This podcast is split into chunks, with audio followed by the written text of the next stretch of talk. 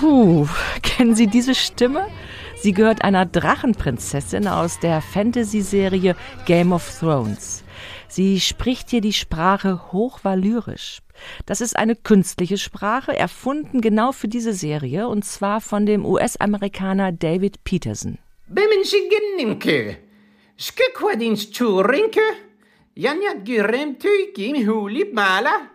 Ja, das ist David Peterson, der Sprachenerfinder aus Kalifornien, und er hat schon mehr als 60 Sprachen kreiert. Wir haben hier gerade eine Sprache gehört, die er für ein paar Elfen aus dem Film The Christmas Chronicles erfunden hat. David und Jessie Sams, sie ist seine Kollegin und Partnerin, machen das beruflich. Sie erfinden Sprachen.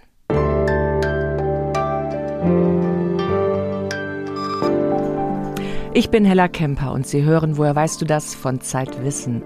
Für diese Episode haben wir Menschen getroffen, die Sprachen erfinden und bedrohte Sprachen retten. Und Neurowissenschaftler, die wissen, was im Gehirn passiert, wenn man eine neue Sprache lernt.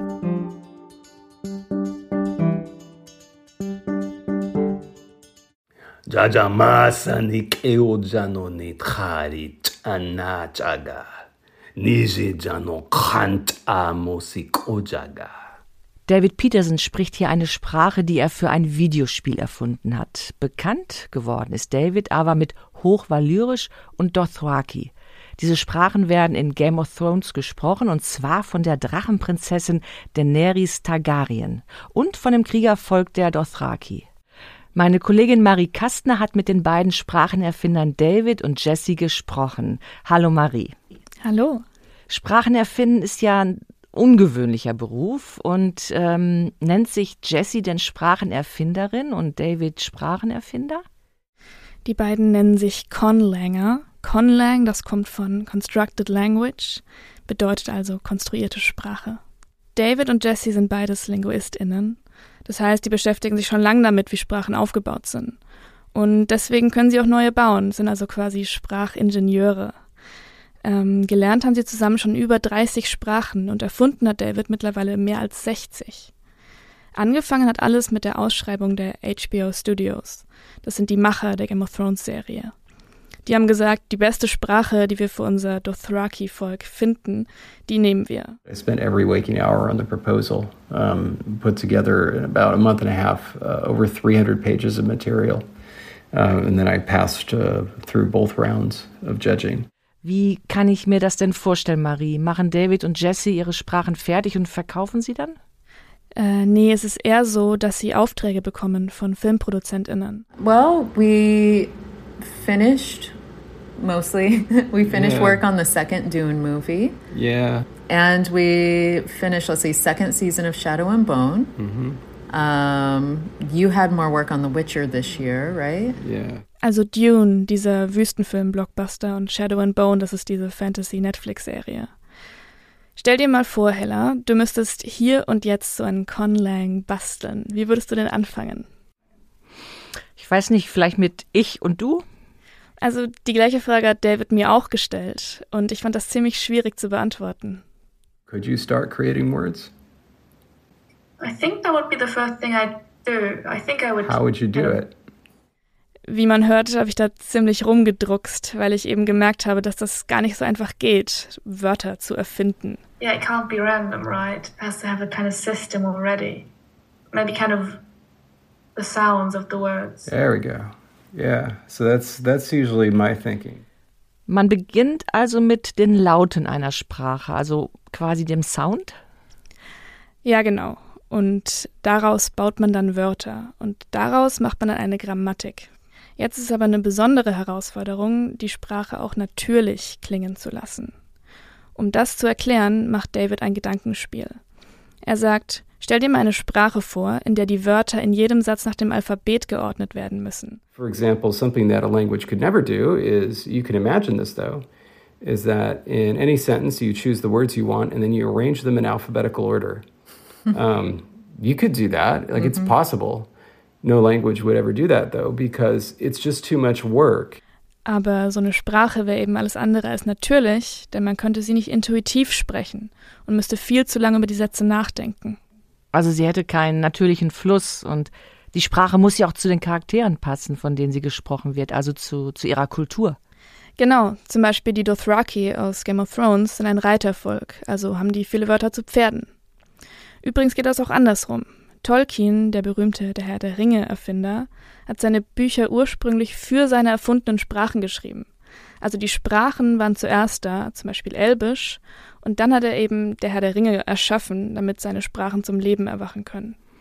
Äh, war das bei Star Trek auch so? Also Klingonisch, was da gesprochen wird, ist ja auch eine erfundene Sprache. An Klingonisch ist was ganz anderes interessant. Da wurde darauf geachtet, möglichst ungewöhnliche Laute zu verwenden, damit die Sprache unmenschlich klingt.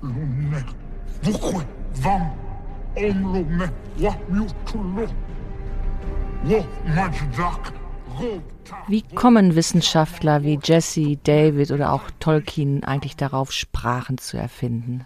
Mm, ich denke, das kommt erstmal durch eine Leidenschaft für Sprache. Jesse zum Beispiel war als Kind schon ziemlich sprachenverrückt.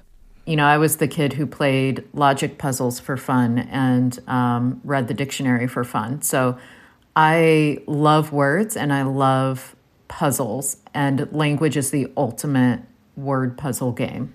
Sie spielt am liebsten mit unterschiedlichen grammatikalischen Strukturen. Und auch David sagt, für ihn ist Sprache ein Spiel. Was ihn so fasziniert, ist, Sprachsysteme zu bauen. Er vergleicht das mit einer Entwicklung eines Videospiels. Like you can imagine, like when you're creating a video game, it's very satisfying and you're building in a bunch of different um, strategies or, or uh, a bunch of different fail safes. It's like if the player does this, then what happens, and so on. Um, but the end result is that you play it.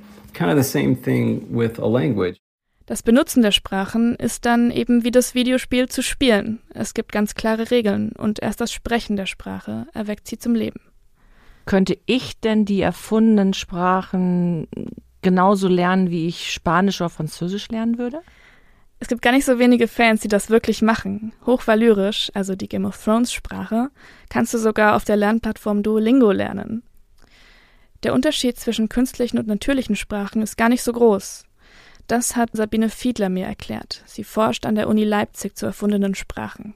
Sobald wir jetzt im Deutschen sagen, wir machen eine Orthographiereform zum Beispiel, dann ist das ja schon ein Schritt in Richtung Künstlichkeit. Wo ist denn dann die Grenze zwischen einer künstlichen und einer natürlichen Sprache? Ähm, so eine scharfe Trennlinie gibt's gar nicht. Sprachen entwickeln sich immer dynamisch. Die Frage ist also nicht, ob eine Sprache künstlich ist, sondern wie künstlich sie ist. Das Besondere an Sprachen wie Hochvalyrisch und Klingonisch ist aber, dass sie völlig frei erfunden sind, also auf keiner natürlichen Sprache basieren. Man nennt sie a priori Sprachen. Also von vornherein? Ja, genau. Und solche a priori Sprachen gibt es schon seit dem 17. Jahrhundert, also seit der Barockzeit. Damals haben sich vor allem Philosophen wie Leibniz daran versucht, Sprachen zu erfinden. Außer den A priori-Sprachen gibt es auch A posteriori-Sprachen, also im Nachhinein.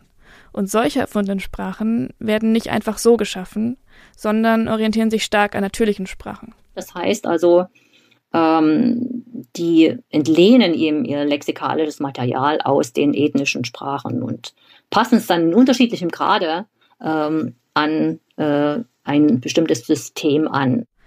Das beste Beispiel ist Esperanto. Das basiert nämlich auf europäischen Sprachen. Und erfunden wurde Esperanto, weil man die weltweite Kommunikation leichter machen wollte. Und das funktioniert. Ich habe eine ganz junge Esperanto-Sprecherin getroffen. Mi estas Gitter, mia nomo estas Gitter, mia aĝo estas dek jara, kaj mi elgeŝatas la lingvon Esperanton. Ich habe gesagt, ich bin zehn Jahre alt und ich heiße Gitta und dass ich die Sprache Esperanto sehr mag. Gitta ist eine muttersprachliche Esperanto-Sprecherin. Meine Mutter hat, glaube ich, als erstes die Sprache gesprochen und dann hat, haben meine Eltern die ganze Zeit das gesprochen. Ich habe das immer verstanden und dann irgendwann sind mir die Wörter ausgerutscht. Das Besondere an Esperanto ist, dass es eine erfundene Sprache ist, die auch wirklich verwendet wird und zwar von zwei Millionen Menschen weltweit. Und ein paar tausend davon sind MuttersprachlerInnen wie Gitter. Aber wer hat Esperanto erfunden?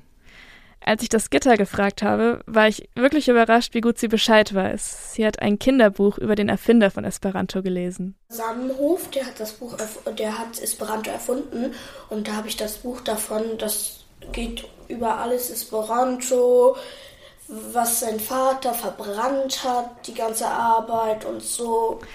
Also, was Gitter hier aus ihrem Kinderbuch erzählt, ist, dass Ludwig Samenhof, der aus dem heutigen Polen kam, die Sprache erfunden hat. Das war 1887, also zur Zeit Bismarcks. Er wollte den Menschen eine einfach zu lernende Weltsprache geben. Und er musste dabei nicht nur gegen die Widerstände seines Vaters kämpfen, was Gitter gerade gesagt hatte, sondern auch gegen andere Plansprachen, gegen Volapük zum Beispiel. Das wurde ungefähr zur selben Zeit vom Deutschen Martin Schleyer erfunden. Der wollte das Gleiche, eine einfach zu lernende Weltsprache erfinden. Aber warum überhaupt eine Weltsprache erfinden? Wir haben ja schon Englisch und wozu braucht man da noch neue Sprachen? Naja, ganz so überflüssig ist das nicht. Das wissen die wenigsten, aber nur sieben Prozent aller EuropäerInnen sprechen wirklich gut Englisch. Und Esperanto ist einfach sehr viel einfacher zu lernen und zu sprechen als natürliche Sprachen. Warum ist das so? Weil Esperanto ein ganz regelmäßiges System ohne Ausnahmen hat. Zum Beispiel enden alle Substantive auf O. Und die Wörter werden wie in einem Baukastensystem zusammengesetzt. Rate doch mal, welches Wort Sabine Fiedler mir hier erklärt. Das heißt im Esperanto mal sanuleia und das setzt sich jetzt zusammen aus dem Stamm san, das ist auch international, heißt also gesund. Daraus bildet man das Gegenteil durch die Vorsilbe mal. Also malsan heißt krank. Hängt man da ein Ul dran, wird das Malsanul, der Kranke. Und hängt man da dann noch ein A dran, wird das zu dem Ort, an dem sich der Kranke aufhält. Das O am Ende wird noch angefügt, weil es sich ja um ein Nomen handelt. Dann ist das das Krankenhaus? Genau, Malsanuleo heißt das dann. Und weil das eben alles nicht so schwierig ist, hat Esperanto einen grundlegenden Unterschied zu Englisch. Man muss Esperanto nicht jahrelang lernen, um so gut zu werden wie MuttersprachlerInnen. Es ist ziemlich intuitiv verständlich. Trinki zum Beispiel heißt trinken.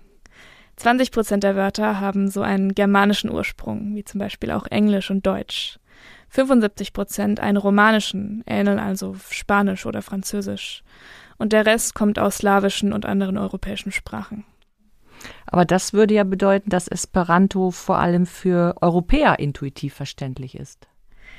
Ja, das stimmt schon. Das ist ein Problem, das Esperanto hat, das ja als Weltsprache gedacht ist. Und dass das aus europäischen Sprachen gemacht sein soll, das ist eurozentristisch. Wo wird Esperanto denn heute gesprochen?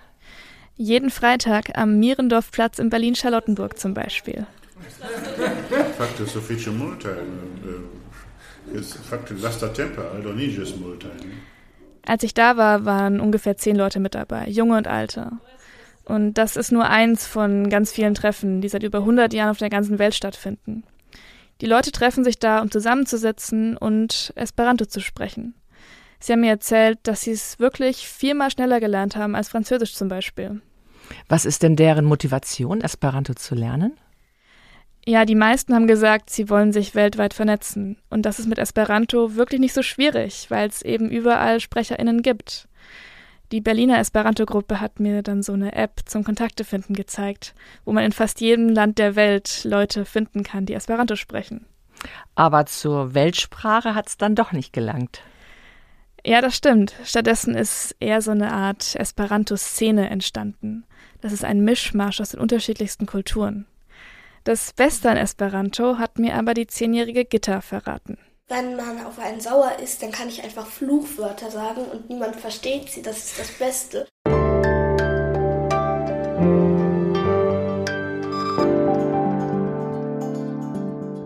Wie wir Sprachen lernen, damit beschäftigt sich die Wissenschaft natürlich auch. Und da hat sich unsere Kollegin Miriam Amro umgesehen.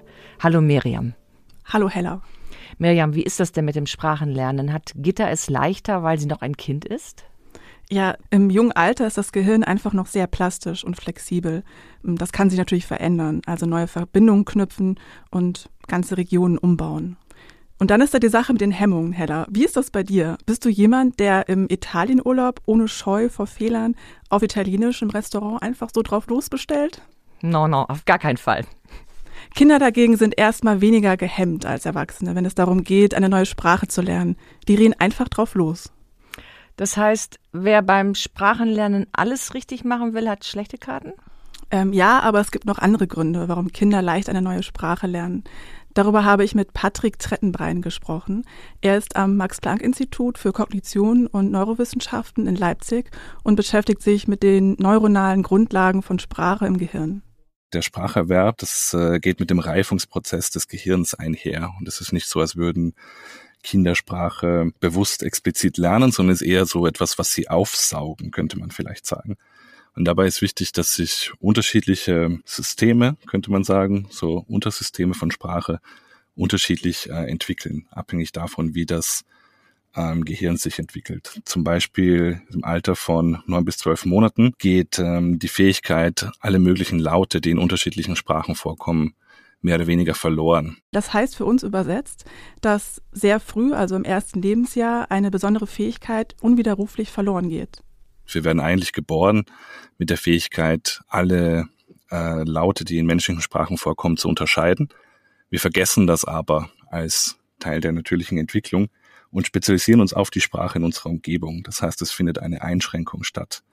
Und das ist interessant, äh, weil es eigentlich dem landsläufigen, würde ich jetzt mal sagen, Verständnis von Lernen widerspricht. Das heißt, wir lernen hier als Kinder eigentlich, indem unser Gehirn etwas vergisst. Aber Sprache lernen ist natürlich viel mehr als die Fähigkeit, Laute zu unterscheiden. Beim Sprache lernen passiert im Gehirn einfach unglaublich viel. Und zwar haben wir in unserer linken Hirnhälfte das sogenannte Sprachnetzwerk. Und dieses reift mit der natürlichen Entwicklung des Gehirns. Und so dauert es zum Beispiel bis zum siebten oder achten Lebensjahr, bis ähm, Kinder erst richtig äh, komplexe grammatikalische Strukturen verarbeiten können. Das passiert mehr oder weniger automatisch, aber es gibt ein Zeitfenster dafür. Wenn sich dieses schließt, wenn die Pubertät einsetzt, dann wird es erstmal sehr viel schwieriger, eine Grammatik noch zu lernen. Es gibt da berühmte Fälle, in denen Kinder isoliert und ohne Sprache aufgewachsen sind, sogenannte Wolfskinder. Und die hatten dann später große Schwierigkeiten, auch grammatikalisch richtig zu sprechen. Das Zeitfenster hatte sich schon geschlossen. Aber das bedeutet dann ja, dass es nach der Pubertät grundsätzlich schwerer ist, eine Fremdsprache zu lernen. Ja, das stimmt, aber es gibt Strategien, die helfen, auch als Erwachsener eine neue Sprache zu lernen. Zum Beispiel natürlich hilft, wenn man eine gewisse Motivation äh, mitbringt, weil ich die Sprache jetzt lernen möchte, weil ähm, äh, ich ein neues Land ziehe und äh, ich mit den äh, Leuten dort kommunizieren möchte, dann gibt es natürlich eine starke äh, soziale Motivation für den Erwerb. Und dann geht es vielleicht einfacher. Mirjam, du hast vor ein paar Jahren Hocharabisch gelernt. Warum? Ja, also mich hat der kulturelle Zugang interessiert, also die Literatur, die Musik, Kunst und Geschichte der arabischsprachigen Länder. Das war mir vorher alles noch nicht so klar. Ich wollte Zeitungen lesen können und mich ehrlich gesagt auch nicht so von den Einordnungen deutscher Nachrichten abhängig machen. Und war es schwer, es zu lernen? Äh, ja, das fiel mir ziemlich schwer und ich habe trotz des immensen Büffelns der Grammatik äh, ja total Schwierigkeiten gehabt. Aber ich würde mal sagen, so nach vier Jahren, als ich einigermaßen weit war, ähm, ja, ging plötzlich die Tür zu einer neuen Welt für mich auf. Und wo hast du Arabisch gelernt? In Hamburg bei Judith Zepter. Sie unterrichtet seit 20 Jahren arabische Grammatik an der Uni und ist sowas wie eine Hocharabisch-Koryphäe. Also ganz oft, wenn man gefragt wird, oh, Arabisch, das ist ja total schwer, äh, oh Gott, die Schrift, die ist ja schon so schrecklich schwierig, dann sage ich immer nein, also die Schrift ist wirklich nicht schwierig. Dann sagen die Leute, das wird doch von rechts nach links geschrieben. Dann sage ich, na gut, ob man eine Sprache von rechts nach links schreibt oder von links nach rechts schreibt, da gewöhnt man sich ganz schnell dran. Das Alphabet, das sind nur 28 Buchstaben, das lernt man viel schneller, als man das gedacht hat. Die Studierenden an der Uni Hamburg bei uns, die lernen die arabische Schrift in zwei Wochen. Mm, das klingt jetzt gar nicht so schwer. Ja, also schwer macht es beispielsweise, dass ein Wort mehrere Bedeutungen haben kann. Oder dass die arabische Schrift nur Konsonanten und lange Vokale schreibt. Kurze Vokale werden gar nicht geschrieben oder nur mit so kleinen Strichen oder anderen Häkchen über oder unter der Schrift. Zum Beispiel das Wort Bett. Da würde im Arabischen also nur das B und dann das T stehen. Das kurze E gibt es im Arabischen nicht. Das heißt also, ein arabischer Text besteht nur aus den Konsonanten und aus den langen Vokalen. Also man muss eigentlich die Vokabeln kennen, bevor man lesen kann, was da steht. Aus dem Kontext wird es natürlich klar, aber wenn man noch unerfahren ist als Anfänger, dann ist das eine ganz große Schwierigkeit. Also nicht einfacher wird es durch die Tatsache, dass es das Arabisch ja gar nicht gibt, dass neben der Schriftsprache, die in allen arabischen Ländern gleich ist, überall verschiedene Dialekte gesprochen werden. Die arabische Welt ist ja riesig groß, von äh, Marokko bis zum Irak. Und äh, Marokko ist ein ganz anderes Land als der Irak und die sprechen dort auch ganz anders. Also ein Iraker versteht zum Beispiel auch einen Marokkaner nicht. Und äh, wenn man jetzt eine neue Sprache lernt, dann möchte man ja vor allem auch ganz gerne mal mit den Leuten sich unterhalten. Und äh, wenn jetzt jemand, der Arabisch gelernt hat, ein Jahr lang, sagen wir mal, in ein arabisches Land fährt, dann ist er oft ganz überrascht, dass äh, er die Leute dort nicht versteht. Arabisch ist eine sogenannte Supersprache. Dazu zählen Englisch, Chinesisch, Hindi und Spanisch. Jede dieser Sprachen ist in mindestens 20 Ländern Muttersprache. Mirjam, du hast bei deiner Recherche auch nachgeforscht über Sprachen, die bedroht sind, die drohen auszusterben. Ähm, wie stelle ich mir das vor? Wie viele gibt es davon? Man nimmt allgemein an, dass es zwischen 6000 und 7000 Sprachen gibt und geht davon aus, dass in 100 Jahren die Hälfte von denen ausgestorben ist und schätzt, dass ungefähr jede zweite Woche eine Sprache stirbt. Das klingt jetzt ja fast wie ein Naturgesetz, aber kann man Sprachen nicht auch retten? Ja, doch, man versucht's. Bevor Sprachen verstummen, werden sie von Sprachwissenschaftlern aus aller Welt und besonders von einer Gruppe von Linguisten am Max-Planck-Institut in Nijmegen dokumentiert. Dort gibt es ein Sprachenarchiv und da werden bis zu 200 verschiedene Sprachen aufbewahrt. Also unten im Keller am Institut stehen riesige Server mit Festplatten und Tape-Robotern. 90 Terabyte an Materialien. Das sind mehr als 20.000 Stunden Audio- und Videoaufnahmen. Einer der Sprachenretter dort ist Gunther Senft. Dann müssen wir uns immer vor Augen führen, dass Sprachen äh, die Geschichte ihrer Sprecher und die Sprachgeschichte an sich repräsentieren und dokumentieren. Das wäre so eine historische Antwort. Dann äh, ist mir eine ganz wichtige äh, Antwort die Tatsache, dass äh, Sprachen eben ein, ein absolut bedeutender Aspekt des menschlichen Wesens äh, repräsentieren und ein Ausdruck sind der Kreativität des menschlichen Geistes und damit auch der menschlichen Kognition. Die Sprachen verschwinden, weil niemand mehr sie spricht. Und das kann verschiedene Gründe haben. Durch Kriege, äh, durch Klimawandel, durch Naturkatastrophen, Hungersnöte, durch Pandemien, aber auch durch Genozide. Also ähm, unsere äh, Sprachenvielfalt ist ein hohes Gut und wir müssen eigentlich unbedingt sehen, dass wir so viele Sprachen als möglich retten können. Welche Sprachen sind denn besonders bedroht? Dazu zählen Jiddisch, Aragonisch in Spanien, Kornisch in England, ähm, Saterfriesisch in Deutschland oder Tasmanisch in Tasmanien. Der Sprachenretter Gunther Senft hat mehrere Jahre in einem kleinen Dorf auf einer Insel in Papua-Neuguinea gelebt. Das ist das Land mit einer riesigen Sprachenvielfalt. Die fast sieben Millionen Einwohner sprechen schätzungsweise 700 Sprachen und Gunther Senf hat eine von ihnen erforscht, Kiliwila. Und er hat am Anfang genau einen Satz ähm, Magigu Banukwali Biga Kilivila. Ich möchte Kilivila lernen und so bin ich dann mit Tonband und viel äh, äh, Gestik und Mimik äh, äh, an die Leute gekommen, die uns aufgenommen haben in diesem kleinen Dorf Tauwima auf der Insel Kaliuna und habe versucht anzufangen, die Sprache zu lernen. Das hat dann wirklich auch relativ gut geklappt. Also nachdem er die Fragewörter, wer, was und wo von einem Missionar gelernt hatte, war er auf sich selbst gestellt. Das war 1982. Internet und Laptop, so wie wir das heute kennen, gab's halt noch nicht. Und dann ist er los mit Papier, Bleistift und einem Tonband. Nach vier Monaten hatte er eine erste grammatikalische Skizze erstellt und so etwa 1500 Wörter dokumentiert.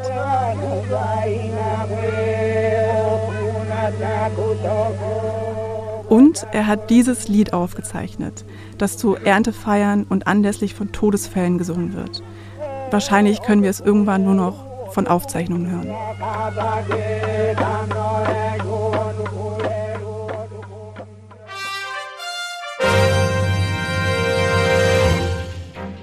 Was wir nicht erklären können. die unmögliche Kolumne von Christoph Drösser. Heute, seit wann gibt es Sprache?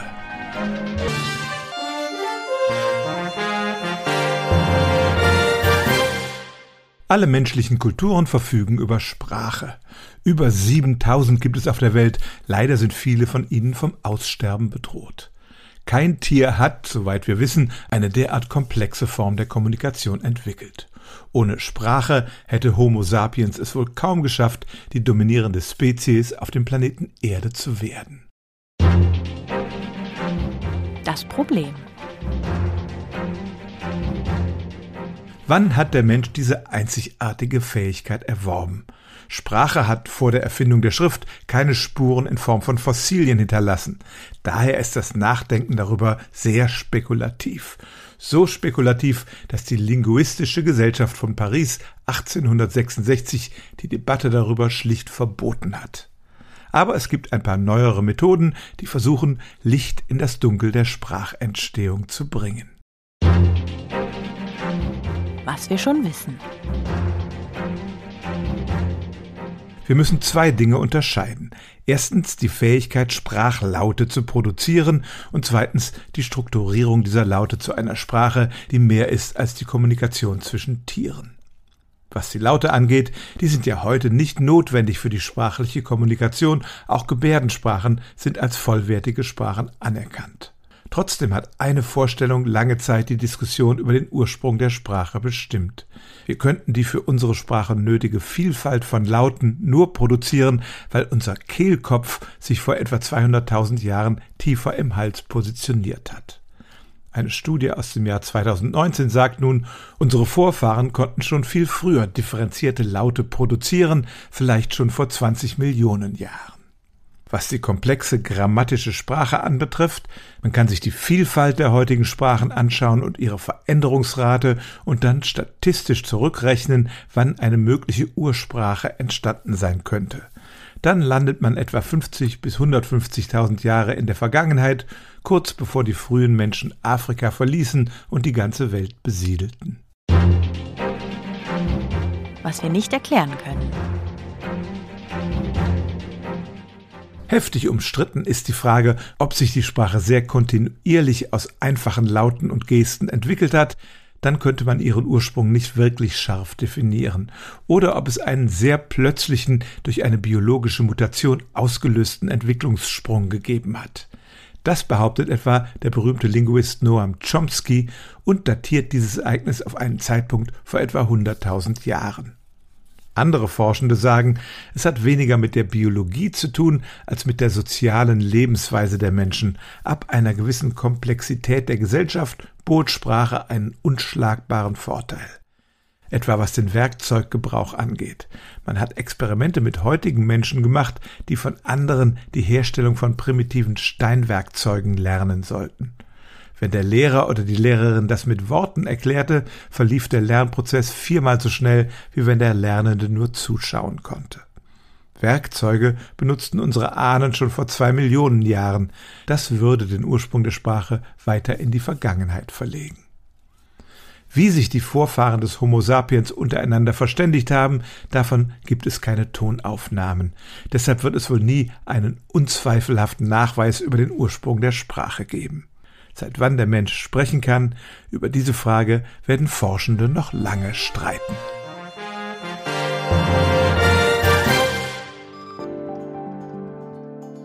Im nächsten Zeitwissen-Magazin schreibt Marie Kastner über das Sprachenerfinden.